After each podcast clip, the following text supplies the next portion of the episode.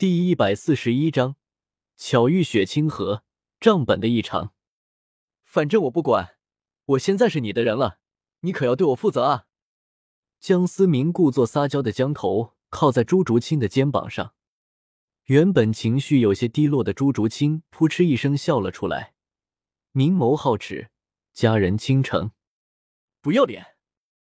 朱竹清没好气的瞥了一眼江思明。但脸上却洋溢着满足的笑容。正当两人打情骂俏之时，数道咳嗽声传来，五个俊男靓女迎面走来，其中一女抱着一只冰蓝色的小狐狸，还有一个抱着兔子的男子。七人全都心照不宣的笑了。女子怀中的小狐狸仿佛嗅到了江思明那熟悉的气息。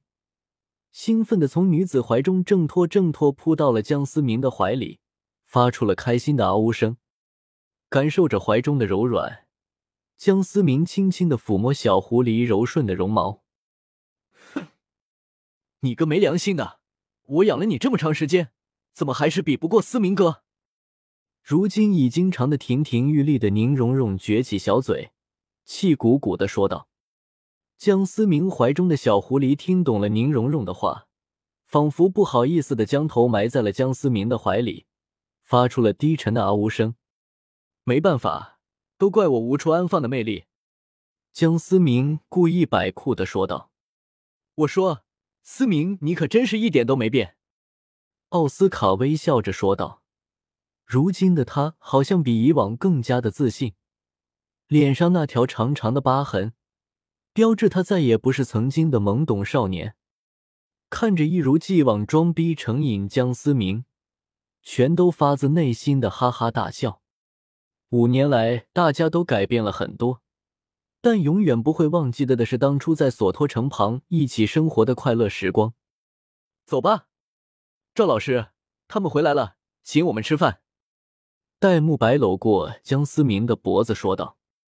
一群人推推嚷嚷。走进了天斗城最豪华的天朝酒店，没有人故意去提起唐三怀中的小舞和江思明脸上的面具，但他们却始终铭记在心。学院这几年发大财了，赵老师都这么阔气。马红俊啧啧的说道，忍不住搓了搓手。对于胖子来说，吃好吃的当然是十分的期待。胖子，你可别太狠，小心赵老师日后找你善练。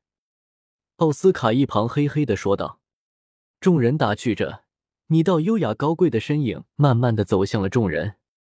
江思明和唐三看到来人的样貌，瞳孔不由得微微放大，会意的相视一眼。江兄，蓉蓉，这么巧？优雅男子礼貌的说道，脸上带着和蔼亲切的微笑。太子殿下，好巧啊！江思明微微一笑。抚摸着怀中的小狐狸，并未拱手作揖。宁荣荣也是微微点头。他和雪清河也只是认识而已。来人正是千仞雪假扮的雪清河。史莱克其他人虽然不认识眼前这人，但也跟着喊了一句“太子殿下”。唐三如今模样大变，雪清河并未认出来。不过唐三也并没有表明身份的意思。见到众人，并未失礼。雪清河也没有生气，反而是微笑的看着江思明说道：“说来惭愧，当初在月轩竟然没有认出江兄，实在是我的错了。”江思明眉头微皱，雪清河确实是月轩的常客，当初也无意间和那时候的江思明有过几面之缘。不过江思明总感觉雪清河话里有话，太子殿下也许是记错了。江思明没有承认。哦，是吗？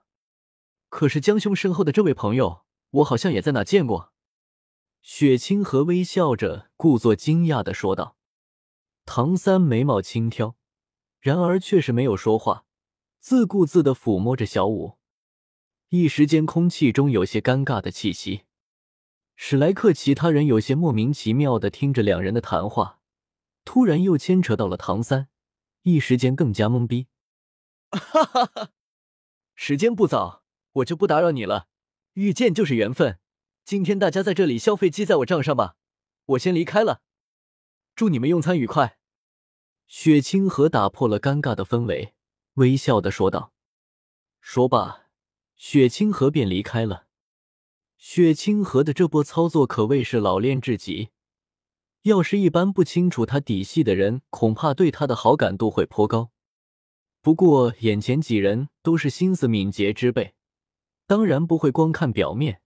尤其是戴沐白和朱竹清，两人都是出生在星罗皇室，自然知道能够在皇室中安全的活下来的，没几个是安分的心思善良之辈。走吧，别让院长他们等急了。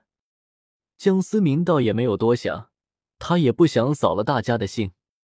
走走走，反正有人买单，太子应该很有钱吧，可以肆意的挥霍了。马红俊搓了搓手。猥琐的说道：“我说胖子，就你这样子，以后找女朋友可难啊。”奥斯卡打趣的说道。“哼，说的跟你有的呢。”马红俊不服的说道。“哈哈，我还真有了。”奥斯卡突然牵住一旁脸上有些红晕的宁荣荣的小手。“我。”马红俊突然哑了火。众人见状，全都哈哈大笑。豪华包厢内，大家有说有笑。五年之后再次相聚在一起，众人皆是有些感慨。酒过三巡，菜过五味，凭借众人现在的修为，脸上也不由浮起了阵阵红晕。朱竹清轻轻的靠在江思明的肩膀上，小狐狸则是又被宁荣荣抢了过去。吃完饭后。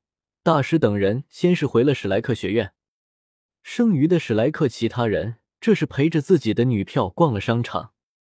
戴沐白还特意的去了趟天水学院，接触了水月儿。原本以为自己有同盟的马红俊彻底的崩溃了。你们好狠的心肠！马红俊一脸绝望的说道：“胖子，不是我说你，谁叫你这么胖？”戴沐白搂着水月儿。对着马红俊挑了挑眉，说道：“众人皆是点头附和。切，胖爷，我要是想找对象，凭借胖爷我的实力，还怕找不到吗？胖爷追求的是纯真甜美的爱情。”马红俊不屑的撇了撇嘴，说道：“听到马红俊这般说，史莱克等人家是拼命的憋笑。马红俊之前的邪火问题，大家可都是知根知底，早就不纯真了。”傍晚，江思明并没有回史莱克学院，而是来到了七宝琉璃宗。今天遇见雪清河，总是让江思明有种心神不宁的感觉。七宝琉璃宗大殿上，宁叔叔修的不错嘛，土豪就是好。江思明看着比残破之前更加豪华的七宝琉璃宗大殿，打趣的说道。宁风致笑了笑，七宝琉璃宗。别的没有，就是有钱。思明，你这次来应该不只要和我谈这些吧？宁风致笑着说道。江思明渐渐收起了笑容，望着宁风致说道：“宁叔叔，最近皇室对于子弹的订单好像需求过于大了些。”江思明总是觉得有些不妥，最终麻烦唐三查了一下荔枝一族生产的账本。皇室最近订购的子弹数量过于庞大了，显得有些不正常。